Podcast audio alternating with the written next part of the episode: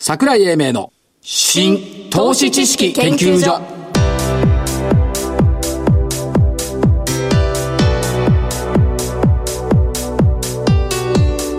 この番組は一般社団法人日本 IFA 協会の協力でお送りします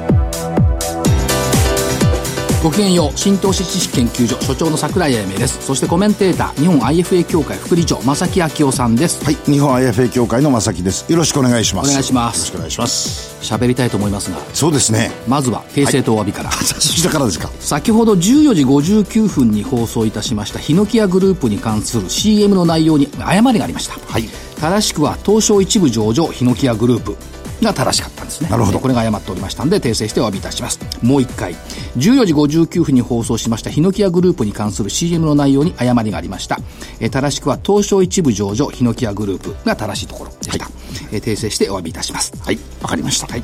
ということで、はいえー喋りたいでしょ喋りたいですね。えー、と日経平均は4円77銭安、2万1139円でしたね。これどうなんでしょう3日ぶりに小幅反落でしょさすがに2日で800円が上がってきたから、まあ上値が重かったっていうのもあるんですけどボリンジャーのプラス2シグマがう上超えてるんだもんねですよねそそりゃやっぱりちょっと重たいよねただ一方でトピックスは4日続伸はい。という動きになっそうてきてますしからえーっ、とね前場がえーっ、と2万1155円かなですね。はい、はい。大引けが2万1139円、前場は55じゃんですね。下2桁全場は五五。で5場は39サンキュー。なるほど。明日私は福岡へ行くなるほど。西向桜井でいそれいんじゃないかバレンタインデーの株高アノマリーを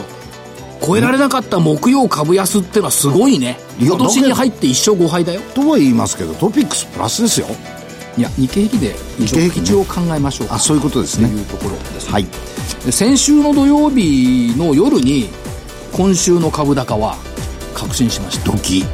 先週の土曜日。あ、土曜日お仕事してましたね。どこ土曜日かねで。えー日々の IR セッションやってたんですけど終わって帰ったら、ハクビシンが出てきたのドキ。また出ましたか。出てきたおお。いつも庭を横切るのに途中で戻ったっちゅうんでどうかなとは思ってたんですけども、2014年8月6日はい。 2015年3月30日2016年2月17日2018年8月23日そして2019年2月10日はい。その後株は高いのよなるほど。ハクビシンのしかも立ち止まって立ち止ま振り向いてああいつら目が合うのねなんかしなきゃえマジですかマジマジおかしいなで8月の時は2頭だ2頭と2匹っていうのだったんだけど今回は1頭1匹だったんですけども、はいハクビシン効果っていうのがあったんですしかしお家の方もよく見てらっしゃいますねさすがに言ってたすごいねハクビシンはすごいね内助の功ですかどうなんだろうねですよね出てこいハクビシン いやいやいやい言やうそうしかないよねでもそれは願っても来るもんじゃないですからねまあね、はいそれから、えーどうでしょう我々はこれからはですね市場関係者って値段は読むけど時読まないじゃんまあそうですねだからやっぱ時読み人時追い人になることが求められるんじゃないかなおおって思うシナリオを書いて時間軸を作って時間軸を作って潮目を読むって言うんですけど、やっぱりイベントがあるっ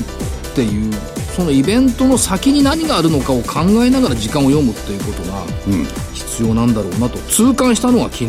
でも通常それしてるんじゃないですか市場関係者は甘いねえじゃあ何何日までにいくらになるっていう人いやいやそういうことじゃなくてこういうことがあのカレンダー上あるからこの時にはこういうことになるかなっていうのは一応ストーリーシナリオは作そるでしれはよいしょしすぎだねょあそう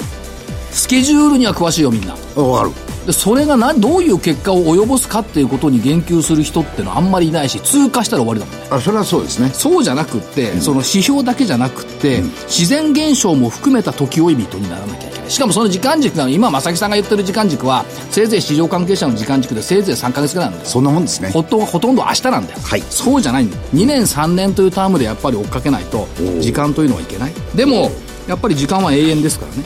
ですねだから永遠の時追い人になることが市場関係者の必要だとはいなんか確証高いでしょ国潮高い勉強になるでいきなり生々しくいきます行きましょうえー先週の銘柄、はい。えー、ゾウさん。うん。。これ今日両方負けだと思ったんだけどないや、僕もそう思いました。 9262シルバーライフ4530円から4560円、丸。丸。はい。 8058三菱商事3156円から3149円。はい惜しかったね、これ。ね。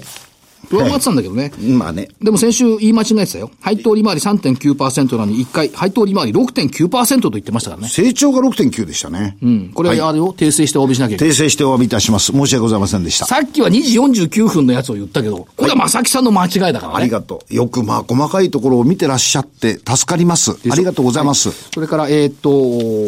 と、アリさん。アリさん。何即席麺完成したんだっていや、つ完成しました。今朝見てないけど、満腹日清食品2897。えー弁当と来たからといったもんですけども、お7300等円から7500等円。ね。丸。。丸。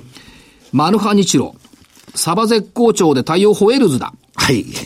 3615円から3625円。ちっちゃな丸。ちっちゃな丸。セック。はやぶさ2は22日にリュウグウに着陸するっつってんのに今日惜しかったな。3720円から3705円。うん。罰。ちっちゃい罰。日々の大丸だよ、これ。これ大丸でしたね。 2035円から2344円ってことは、テンパー以上よ。そうです。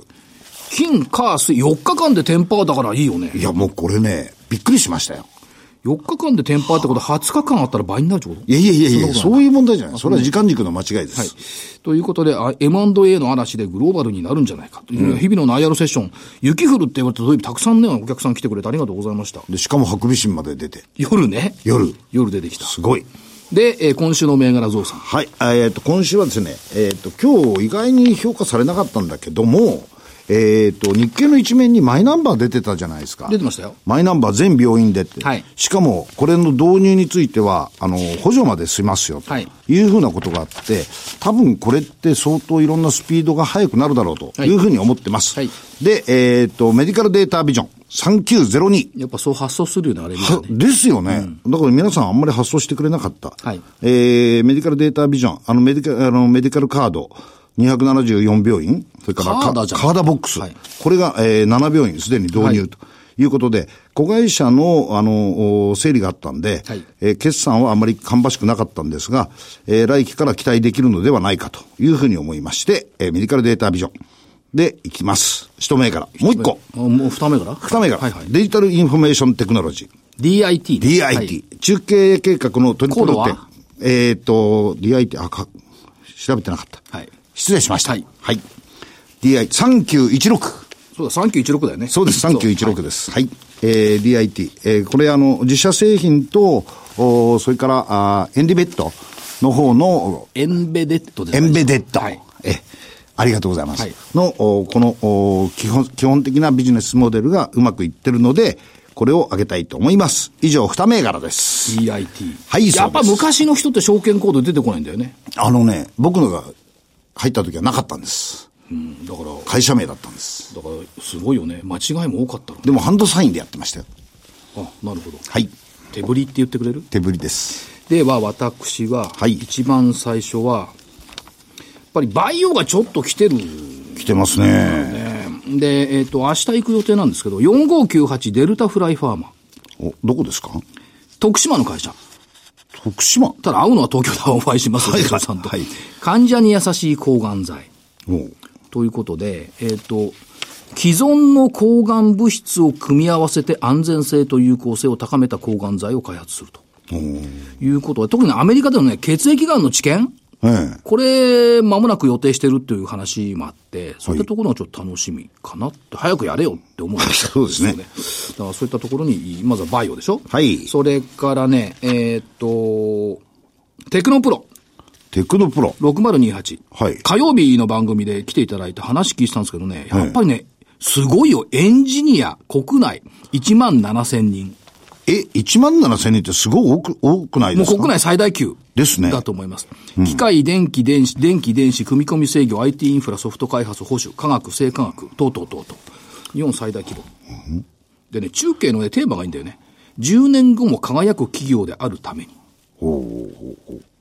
いでしょいいですね。ね。ということで、えー、と、テクノ今年に入ってから値動き結構いいんだよね。おはいそれから、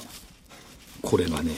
え正木さんわかると思うけど、いつもね、ここに出さずに控えにいる銘柄がいるんだよ。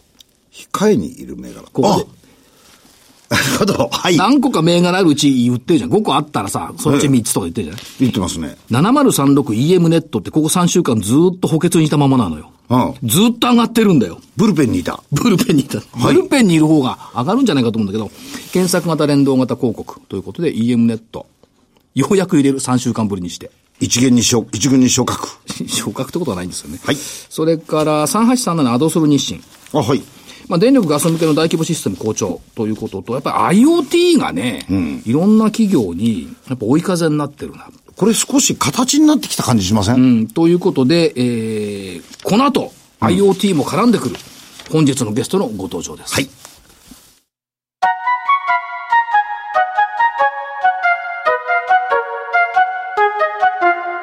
桜井英明の新投資知識研究所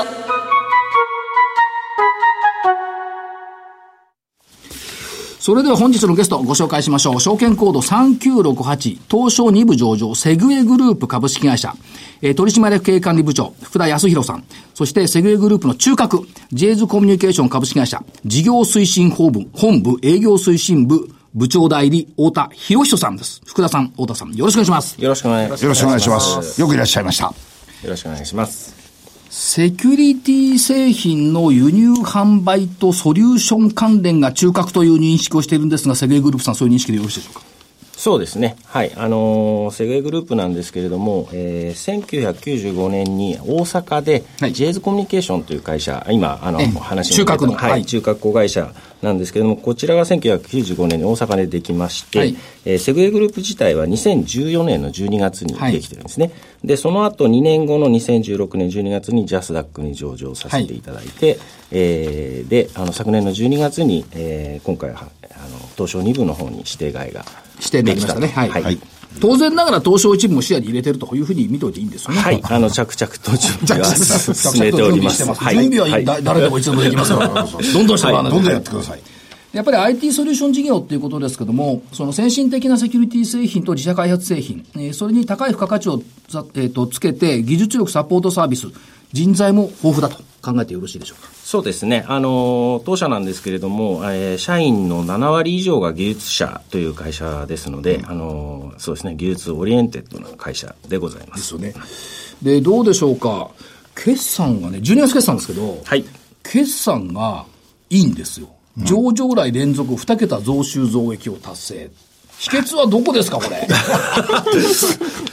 はい、あの、おかげさまで、あの、そうですね、ずっと、えー、2桁続けさせていただいてるんですけれども、はいやはり、あの、先端的なセキュリティ商材を海外からいち早く輸入してくるってとはいいうところと、先ほどの技術力、あとは、あれですね、あの、従業員の皆さんが頑張って、えーお客様とコミュニケートしているっていうところかなというふうに思っております。やっぱり製品とサービスとソリューション、販売、これが拡大してきているって、これずっと継続しているってことですよね。そうですね、はい。でね、あの、説明書を見ていると、積極的な採用及び技術者教育等の人材投資により、販管費が増加する も、それを上回る増収効果なんてすごくないですか、これ。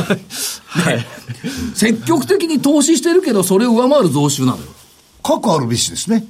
ね。各段階利益で前年比2桁。で、売上利益ともに過去最高を達成。そうボーナス多いですよね。はい、きまあすかの、はい、あの、従業員に対するボーナスも、あの、増やしていきたいとと思当ってお然りなますがら、 当然ながら、当然ながら、太田さん期待して ますよ。そうですね。はい、期待しております。そうなんですよね。僕らボーナスないから、 なんか羨ましいんだよ ね。羨ましい。うん。で、まあ、それはまあ12月期ということで、前期の話、今期予想いかがですかはい、あの今期なんですけれども、昨日、あの業績予想を発表させていただきましたけれども、売上高は、えー一応、あの保守的に見て8.1%、はいえーの増というところで、経常利益は18.1%の増という形で、えー出ささせていただいておりほまらす。、世の中の会社と違うよね。保守的ですけど、売上8%増。保守的ですけど、営業利益18%増。これ保守的ということもう、は、あちこちの会社に聞かしてあげたいんですよ。そうおっしゃる通りですね。そう思いませんいやいやいや、はい、頑張ります。これも社員の努力の賜物だとはいそうです。はい、社員あってのものだね。社員とお客さんもね、そうおですね客さんもいないと儲からないからね。ただ、どうなんでしょう、その、世の中の流れが、御社の手掛けているところに対して、追い風になっているという印象を受けるんですが、どうでしょうか。はい、そうですね。あのー、あれですね、あのー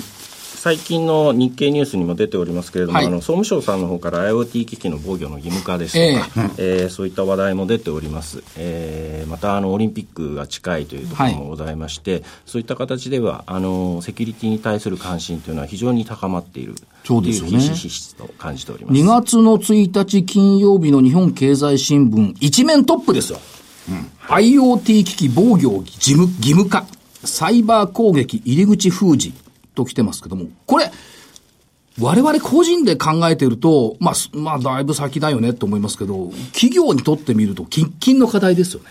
はい、そうですね。あの、一度事故が起きてしまいますと、はい、えー、それをリカバーするのは本当に大変なことでございますので、えー、その備えという意味では、もうすぐにでもやらなければいけない。ものの一つだとこれ、義務化されるということは、当然ながらあ、御社のセキュリティの動きだとかは、当然追い風になると考えてよろしいでしょうか。うん、はい、えー、そうだと思っております。ここで、太田さんに出ていきました。ど、どう、どうなんでしょう今後やっぱりこのニーズ高まるっていうことは、はい、現場で見ていると、はい、やっぱり問い合わせだとかそういったもの増えてきてるってことでしょうか、はい、あそうですね。非常に堅調に伸びているような状態でございまして、はい、えー、まあ、弊社の SGBX という製品もそうなんですけれども、はい、かなり問い合わせ自体はものすごく増えているような状態でございます。問い合わせが増えているっていうことは、それがまあ制約というか着地に結びつく確率も当然ながら高まってきてるあ非常に高いですね、あのやはり問い合わせからの案件というのは、非常にやはり取りやすいと言ったらですけど、 あのはい、あの非常に受注制約率が高いというふうにそうか、取りやすいんだ、じゃあ、あんまりボーナス増やさなくても、ね、 だって、だって取りやすい、努力がやっぱり必要だから。あまりにもかわいそうじゃないですか、でも、これ、ひしひしと感じてるから、やっぱりそういったところに問い合わせが増えてくるっていうことですよね。うん、そうですねだから控えめなんですよ。あ控えめで8%です。 あ、そうか。そうです。で、どうでしょう、その、AI っていうのももう一方の柱になってきてますけども、はい、世界的、あの、世界中でこれも注目されてますが、はい、AI について御社どういうふうに取り扱っていると見ていいんでしょうそうですね。あの、特に私たちはどちらかセキュリティという観点からの AI というところにずっとアプローチをさせていただいているんですけれども、はい、あの、昨年、2年前からですかね、ダークトレースという製品をベースに、まずちょっと AI を使ったというところの製品をまず、えー、取り扱いを始めさせていただいております。で、まあ、2年前、大体3年前ぐらいからですね、AI を使ったセキュリティ商材っていうのは、まあ、いろいろ出てき始めてですね、えええー、昨今の製品でどれでも AI 使ってますというような状態に今なっちゃってるんですけれども、あのー、今までのこの AI の製品というのは、どちらかというと、こう、微細な動きを見つけるために AI を使っていくというような、ええ、まあ、人の目じゃどうしても見逃してしまいますので、うんはい、そこに AI を使いましょうというアプローチだったんですけれども、あの、まあ、結果としてですね、えー、何が起こったかというと、あの、まあ、細かいものを見つけてしまうので、え、細かいものをいっぱい見つけちゃってですね、はい、そのいっぱい見つけたものを最後人が結局見ないといけないっていうですね、余計に仕事増えちゃう。余計に仕事増えちゃうという、その通りでございまして、 そういうような、まあ、状態になっておりまして、で、そんな中ですね、結局セキュリティ人材っていうのはもう不足しているっていうのは、まあ世の中的にずっと言われておりまして、はいはい、えー、結局手間は増える、人は不足しているっていうのが、なかなか解決しないような状態になってますと。で、そこに対してですね、新しいアプローチをしている製品をこの度取り扱いを始めさせていただいておりまして、はいはい、ステラサイバーという会社、。ステラサイバー、はい、はいという会社、スターライトという製品でございます。 なんか、んかテレビドラマに出てきそうな感じですね。 新製品、スターライ トそうですね。いい名前だなと私も思っているんですけど。えーこれどんな製品なんですかあのですね、あのー、まさき先ほどのアラートがいっぱい出ますというところを AI を使ってそれを精査をしましょうと、まあ今まで人がやってたようなところを AI を使って代替しましょうというようなアプローチをしている製品になっております。えー、これがスターライトが脚光を浴びるようになってくる。そうかね。と8%じゃ足んないね。いやいやいやいやいやいや、ここでは言えない。これ来期の見通しに入ってるかどうか聞かないことに して、来期今期ね。はい。で、御社の認識としては、我々の認識としては、サイバー攻撃防御。はい。からビッグデータ。はい。IoT。はい。ロボティクスがフィールドだ。そしてセキュリティ対策というふうに考えてるんですが、はい。そこにビッグデータ、IoT、AI っていう切り口が入ってくると、ますます増えていくってことですね。はい、はい、それはそうだと思いますね。うん、だから、あと、人的側面。はい。その、ただあの機器を売っている、販売しているってことではなくて、はい、やっぱり中に入っていく人材も重要だってことですよね。おっしゃる通りでございます。ここの育成というか、そこの強み、厚みっていうのは、御社の強みでもあると思うんですけども、これ、いかがでしょうか。はい、えっ、ー、と、そうですね、昨年ですね、えー、まあ、CND という、まあ、国家資格、国家資格じゃありませんね、あの、国際的に有名な、あの、資格を各、まあ、技術に取らさせていただきまして、はい、えー、まあ、セキュリティ向けの、えっ、と、サーティファイドネットワークディフェンダーと言われる資格になるんですけれども、はい、あの、まあ、ネットワークディフェンダーですね、守る側の、おまあ、資格というものを各技術員が取りまして、はい、えー、まあ、そのあたりの、おまあ、なんて言ったらですね、お客様のご質問にちゃんとこう、きっちりと、セキュリティ的な観点からお答えができるような体制というのを整えさせていただいて、はいいております、うん、一口にお客様というふうに言われますけども、例えばその自治体とか教育関連、金融機関、医療機関、はい、製造業なんかがターゲットっていうふうに考えていいんでしょうか、はい、はい、おっしゃる通りでございます、まあ、一般的にこの重要インフラ、13業種とか14業種とかというところが、やはりお客様のやはり対応になっていくのかなと思います。だからつまり我々のその生活が、この突然の危機に脅かされないように、守ってくれる支えをやってくれているって、はい言葉でするとかっこよくなっちゃうんですけど、 それでいいんでしょうか。はい、あそうですね、縁の下の力持ち的な感じで、はい、そういうことですよね。はい、で、えー、まあ、AI、IoT というキーワードで新規商材も出てきたということですが、はい、もう一つ、こう、注目されるのは、えっ、と、結構、先端技術取り扱っている企業さんへの出資、これが増えてきてますよね。はい、積極的というか、はい、そうですね。これはどう考えたらよろしいでしょうか。はい、あの、私ども、あの、セキュリティの技術者は豊富に、えー、いるんですけれども、えー、あの、例えばですけれども、昨年の夏に出資させていただいたトリプルアイズさん。。トリプルアイズ、はいはい、こちらは、あの、AI ですとか、ブロックチェーンの技術者を多く抱えている会社であったりですね、えーえー、今年に入ってからラフールさんという会社、こちらはですね、もともとが、あの、メンタルヘルス系の診断研修、その後のフォローされる会社なんですけれども、はい、そこで集まったビッグデータを AI 解析をされたりですとか、ええ、そういった形で AI の技術者を、えー、豊富に抱えていらっしゃる会社さんとの提携ですとか、そういったものを進めております。はい、つまり、それは、えっ、ー、と、お客様にとって必要なものでもありますし、はいすね、御社の拡大にとっても必要なもの、はい、ということで、えー、提携出資を強化してきている、はい、そうですね。ですね。はい。と、あれですよね、あの、縁の下の力持ちどころかさ、100人力になってきちゃうんじゃないですか。プラスアルファ。強靭。強靭。ですよね。だよね。ボトムがあって、プラットフォームがあって、それに強いものがのなお乗っかってくる。そう。で、現実に、あのー、制さんにいる立場として、もううちは強えぜってこう言えますよね。まあ、その辺は、あの、お客様が決めた、決めるところでございますので、はい。はい。あともう一つ。自社製品、これ長らくずっと話題になります。SCVX。こちらはどういう製品なのか、改めてちょっとお話しいただけますか。はい、えっ、ー、と、SBX は、ね、インターネット分離と言われる、はい、技術を使っているセキュリティ商材でございまして、はい、えー、まあ、インターネットとの、まあ、攻撃の入り口というのはインターネットになってしまいますので、ええ、そこの部分をもう根本的に、えーまあ、分離する、要は、あの、あのはえー、分離した状態で、えー、はいまあ、守るというような製品になっております。今までは、そのウイルスなんかに、侵入されないっていうのがコンセプトだったのが、はい、侵入されることを前提にして防ぐっていうのがコンセプトです。おっしゃる通りでございます。だからこれ難しくない難しいよね。でもやっちゃってるんですよね。やっちゃってるですね。と侵入されるんだから、侵入されてから直しても間に合うよと。はい。うん。ってことは当然なら、あの、コンピューターも重くならないですし。そうですね。サクサクバリバリ。うん。いや、話しられることはわかるんだけど、うん、感覚的になかなかわかりにくいね。だこう、中から見て、あ、まさきさんが来たっつって、来るな来るな って言うところから、じゃないんだ。入っていいよ入ってきても、あ、これ赤いやつダメって排除する。排除してるちゃうわけね。そう、排除する。はい。これ、究極のセキュリティ対策と考えてよろしいでしょうかはい、おっしゃる通りでございます。あの、まあ、総務省さんですとか、国、はい、含めた形で、えー、まあ、やはりそう、絶対に抜けてはいけないようなポイントに関しては、はい、インターネット分離というものは今、非常に進んでおりまして、うん、えー、今まではどちらかというと政府の方々という観光庁さんが中心だったんですけれども、はい、最近こう、金融業さんですとか、えー、病院さんですとか、だいぶこう、あの、まあ、企業さんといったらですかね、あの、というところにも、あの、だいぶ普及が進んでいるような技術になっています。やっぱりこれ、拡大基調にあると考えてよろしいですかはい、それはそうだと思いますね。だからさ、悪いところがないんだよね。どいや、悪いところ探さなくてもいいですよ。しかもよ、ホームページを拝見しているとね、うん、オフィスがね、フロアが変わるらしいのよ。 なるほど。確か。あ、そうですね。うん、あの、休暇に移るでしょ、はい、あの、増床させていただいております。単に移るだけじゃないか、これ。増床なんだよ。行った時にですね、うん、いっぱい製品があるんですよ。そう。受付のとこから見えるんですよ。だから、もう手狭になっちゃった。そうですね、はい。人も増えちゃうし。で9階って眺めいいっすよね。あそうですね、は一応あの、ビルの中では最上階になっておりますので、はい、ずっと、ね、海馬町の方を見て、海馬町名を再開発です からね。だから街も良くなるし、企業も良くなるっていうふうに考えていけばいいんですよね。もう、どうですか、ま、待ち望んでいた時が来たと思いますか、福田さん。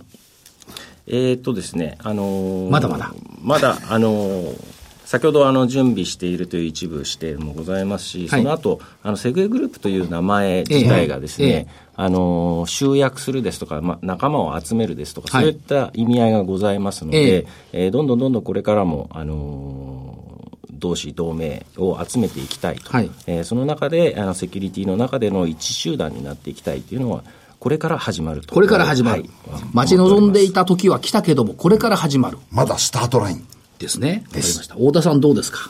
バンバン売れるぜっていう感じそうですね先ほどのまあ IoT 絡みのやはり政府からのこういったあのまあ声といったらですけどもあのまあ一つのお指針というのは非常にあのセキュリティ業界では非常にやっぱり追い風になる部分がございますので、まあ先ほどのスターライトもやはり IoT 向けの部分もお一つの側面として、はいえー持っている部分もあったりいたしますので非常にあのまあこれからいけるのかなというふうには思っています。せっかくですから、ジェイズコミュニケーション、ああの、セグウェイグループのジェイズコミュニケーション株式会社の太田が言ったら、はい商談に応じてくれよぐらい宣伝しといたらいかがでしょうかあありがとうございます。あのぜひ太田から連絡があったらあの切らずに最後まで聞いてくだ さい。この間ラジオで聞いたよそうですね。 すごい。IR と PR と一緒になっいてや、ます。もともと IR と PR 一緒だから。あ、そういうことですね。はい。はい。えー、福田部長、福田豊島役の方は、営業がございます。え営業はないですよ、管理部長だからね、経営管理部長だから。まあ、あの IR はさせていただいておりますので、はいはい、まあ、どんどんどんどん、サイえー、とセグエグループという名前をどんどんはい知っていただきたいそうですねというこはとい、ですね。わ、かりました。お忙しいところありがとうございました。どうもありがとうございまありすがとうございました。本日のゲスト、証券コード3968、東証2部上場、セグエグループ株式会社、取締役経営管理部長、福田康弘さん、そして、えー、中核のジェイズコミュニケーション株式会社、事業推進本部営業推進部長代理、太田博人さんでした。ありがとうございました。ありがとうございましたありがとうございました。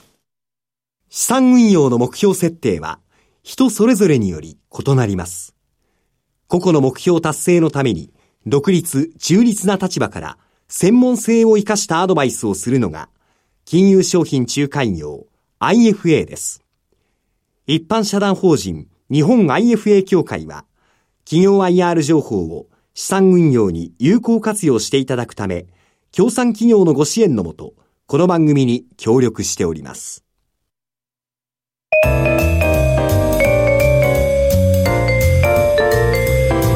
桜井英明の新投資知識研究所